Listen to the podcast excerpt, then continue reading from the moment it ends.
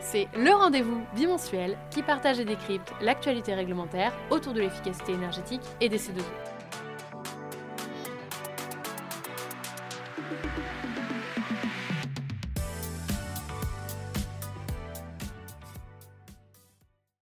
Bonjour à tous et toutes. Je suis ravie de vous retrouver pour ce premier épisode de l'année. Je profite de l'introduction pour vous souhaiter à tous et toutes une excellente année 2024 pleine de bonheur et de réussite. En ce début d'année, je vous retrouve avec de multiples informations. Ne fuyez pas, car l'actualité réglementaire a été chargée, comme d'habitude, en fin d'année. Grand angle. Donc on va commencer l'année 2024 par une bonne nouvelle. D'après l'Office statistique de l'Union européenne, la consommation finale d'énergie dans l'UE a baissé de 2,8% en 2022 par rapport à 2021.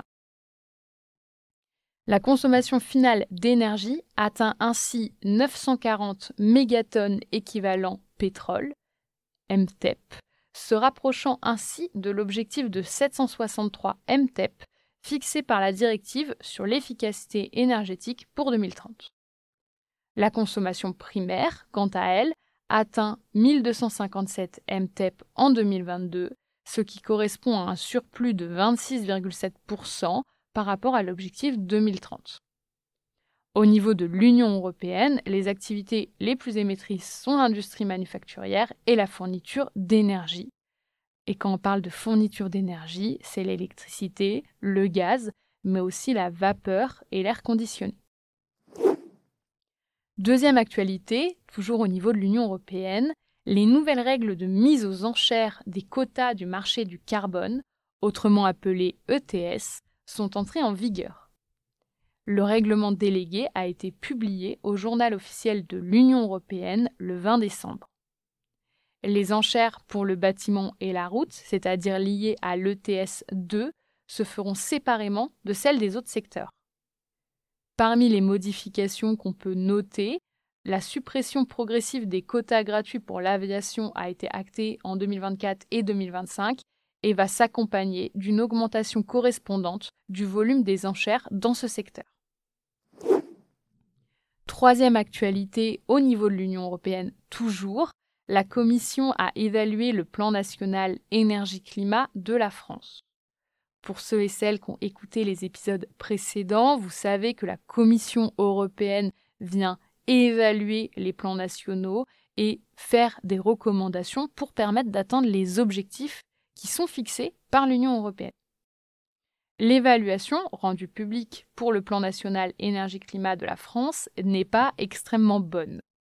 La Commission estime en effet que la France n'est pas en bonne voie pour atteindre ces objectifs et particulièrement ceux liés à la réduction des émissions de gaz à effet de serre. Par contre, on va voir le, verre à moitié rempli en ce début d'année. La partie relative à l'efficacité énergétique est, elle, jugée comme complète et ambitieuse. La Commission émet ainsi plusieurs recommandations en lien avec l'objectif de réduction des émissions, comme augmenter les objectifs en termes d'énergie renouvelable ou encore clarifier les objectifs nationaux en matière de recherche, innovation, compétitivité pour déployer des technologies propres en établissant une feuille de route pour 2030 et 2050 en vue de soutenir la décarbonation de l'industrie. Actualité autour des certificats d'économie d'énergie. L'actualité C2E a été particulièrement chargée entre Noël et le Nouvel An. Pas de vacances dans le secteur des C2E. Pour ceux et celles qui écoutent cet épisode sans avoir de quoi noter, pas d'inquiétude. Nous vous mettrons les liens vers nos dernières publications liées à ces actualités C2E dans les ressources de l'épisode. Je vais essayer de vous résumer ce qu'il faut retenir de cette semaine extrêmement chargée. La première information qui était extrêmement attendue, c'est la prolongation de la bonification GTB qui a enfin été publiée. Une prolongation de six mois a ainsi été actée pour inciter les propriétaires et locataires de bâtiments tertiaires à installer un système de gestion technique du bâtiment performant. C'est particulièrement intéressant pour ceux qui sont assujettis au décret BAX et concernés par la première échéance fixée au 1er janvier 2025. Parmi les nouveautés liées à la gestion technique du bâtiment, il faut noter que sont exclues désormais certaines typologies de bâtiments tertiaires, comme les entrepôts, et que la DGEC a rajouté un contrôle par contact systématique pour toutes les opérations engagées en 2024. Cet ajout du contrôle est lié à la lutte contre la fraude qui existe dans le secteur des C2E. Il faut aussi retenir que la fiche devrait être abrogée au 1er janvier 2025. Donc pour ceux qui ont retenu, c'est en même temps que l'entrée en vigueur de l'obligation du décret BAX. On peut donc légitimement se dire que c'est la dernière ligne droite pour bénéficier d'une aide C2E pour l'installation d'un système de GTB. Deuxième actualité C2E, le 58e arrêté, qui était également attendu, a été publié. Cet arrêté vient créer deux nouvelles opérations standardisées. La première pour le secteur résidentiel, où une opération qui permet de valoriser l'installation d'un système de régulation de la consommation d'un chauffe-eau à effet Joule a été publiée. Et une seconde pour le transport, avec euh, la création d'une opération qui permet de valoriser l'achat ou la location longue durée d'un autocar ou d'un autobus électrique les opérations de rétrofit électrique peuvent aussi être valorisées. Le 58e arrêté C2E vient par ailleurs modifier des opérations standardisées. Il en modifie 7 que je ne vais pas vous lister ici. Les opérations qui sont modifiées sont notamment les opérations liées au serre dans le domaine agricole et à l'installation de pompes à chaleur dans le résidentiel. Pour plus d'informations, vous pouvez retrouver dans les ressources de l'épisode notre article qui décrypte en détail cet arrêté ces deux Troisième actualité, les textes sur la rénovation d'ampleur sont parus. Donc pareil, on vous en avait déjà parlé, c'est en lien avec la réforme des aides à la rénovation énergétique des logements. Deux nouvelles opérations sont créées pour les maisons et les appartements. Et ce qu'il faut retenir, c'est que l'ANA, l'Agence nationale de l'amélioration de l'habitat, va désormais gérer la majorité des C2E liés à la rénovation d'ampleur de logements rénovation d'ampleur, anciennement appelée rénovation performante pour ceux qui ont du mal à suivre.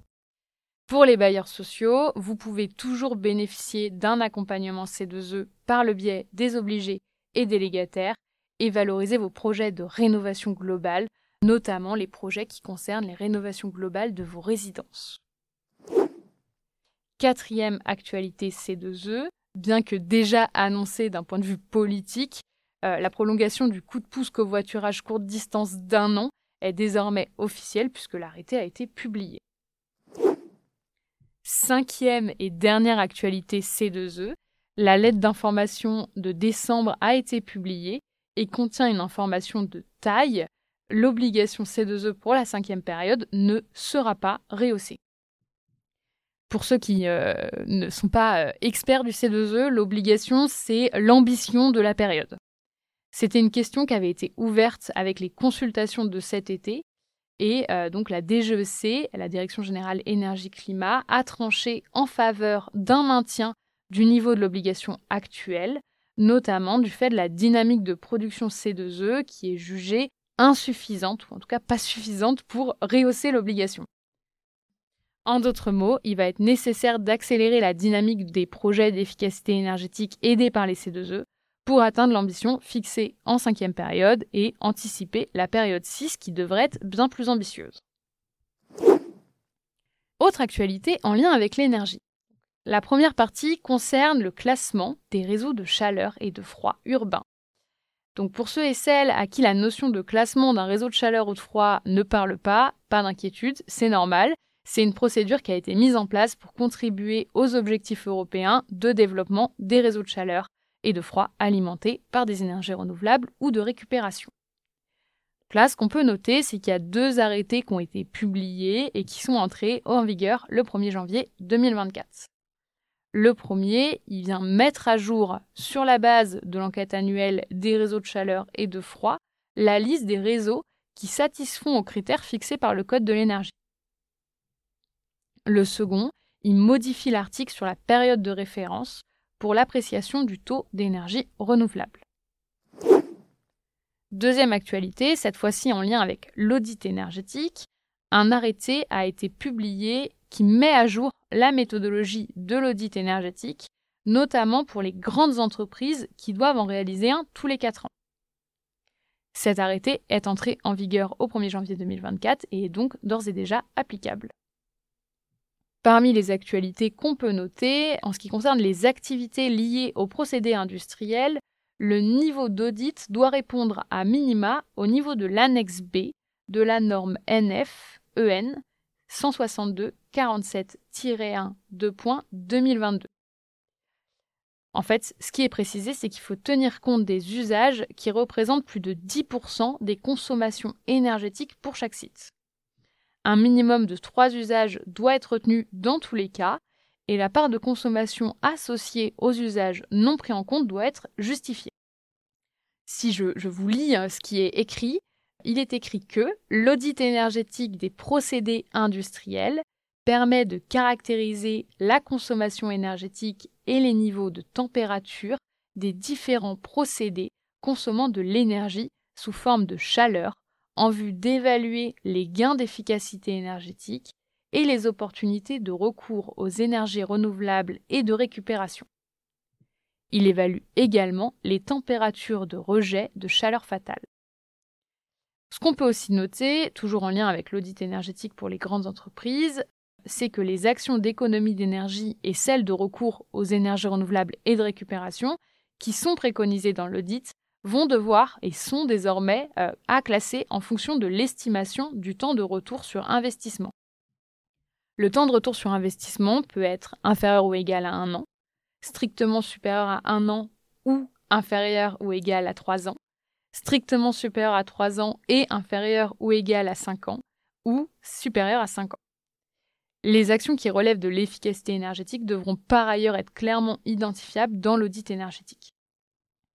Concernant l'audit énergétique, toujours, mais cette fois-ci celui résidentiel, pour l'audit énergétique obligatoire lors de la mise en vente d'une maison individuelle ou d'un bâtiment en monopropriété de classe D, E, F ou G, le contenu est modifié par exemple, l'auditeur doit désormais proposer au moins deux propositions de travaux de rénovation. L'objectif, c'est d'inciter à aller vers des rénovations performantes qui permettent de sauter des classes de DPE. Les modifications entreront en vigueur au 1er avril 2024. On aura donc potentiellement le temps de vous le rappeler d'ici là. Toujours sur le résidentiel, on peut noter qu'il y a des textes qui sont en lien avec ma prime rénov ou avec les aides de l'ANA qui sont parues ces deux dernières semaines et qui sont entrées en vigueur pour la plupart au 1er janvier 2024. Comme ces dispositions s'appliquent principalement aux ménages et que euh, ce podcast n'est pas dédié aux ménages, nous n'allons pas les décrypter ici, mais vous pouvez les retrouver sur le site de Légifrance. Encore une actualité en lien avec la production d'énergie renouvelable. Euh, ce qu'on peut noter, c'est qu'il y a des textes qui sont parus pour venir préciser la définition de rénovation lourde en lien avec l'obligation d'intégrer un procédé de production d'énergie renouvelable ou un système de végétalisation en toiture de bâtiment, ainsi que pour les parcs de stationnement. Les critères d'exonération ont été aussi précisés dans les textes. Pareil, je vous renvoie vers Légifrance si jamais vous voulez en savoir plus. Dernière actualité en lien avec l'énergie que je souhaitais vous partager, un arrêté a été publié pour venir fixer le prix du quota carbone. Et donc là, si jamais vous vous souvenez ce que je vous disais au tout début, c'est en lien avec le système ETS au niveau de l'Union européenne. Donc ce qu'on peut noter, c'est que pour les coûts supportés en 2023, le prix à terme des quotas est fixé à 83,56 euros par tonne. Pour l'avance au titre de 2024, le prix est en hausse et il est fixé à 92,34 euros par tonne. Pour finir cet épisode, une dernière actualité réglementaire. Je vous avais dit que c'était chargé, mais cette fois-ci, elle est liée aux économies d'eau. Un arrêté a été publié pour venir préciser les conditions de production et d'utilisation des eaux usées traitées pour l'irrigation de cultures. Comme souvent avec les eaux usées, un dossier de demande d'autorisation est à faire pour venir justifier de l'intérêt du projet et démontrer sa compatibilité avec la protection de la santé humaine et animale. J'espère que cet épisode vous a plu, que vous n'êtes pas déjà épuisé pour cette nouvelle année. On vous mettra euh, des éléments dans les ressources de l'épisode pour vous aider à retenir ce qu'on vous a dit et ce que je vous ai dit euh, ce matin. Je vous souhaite à tous et toutes une bonne reprise et je vous dis à dans deux semaines dans Propos.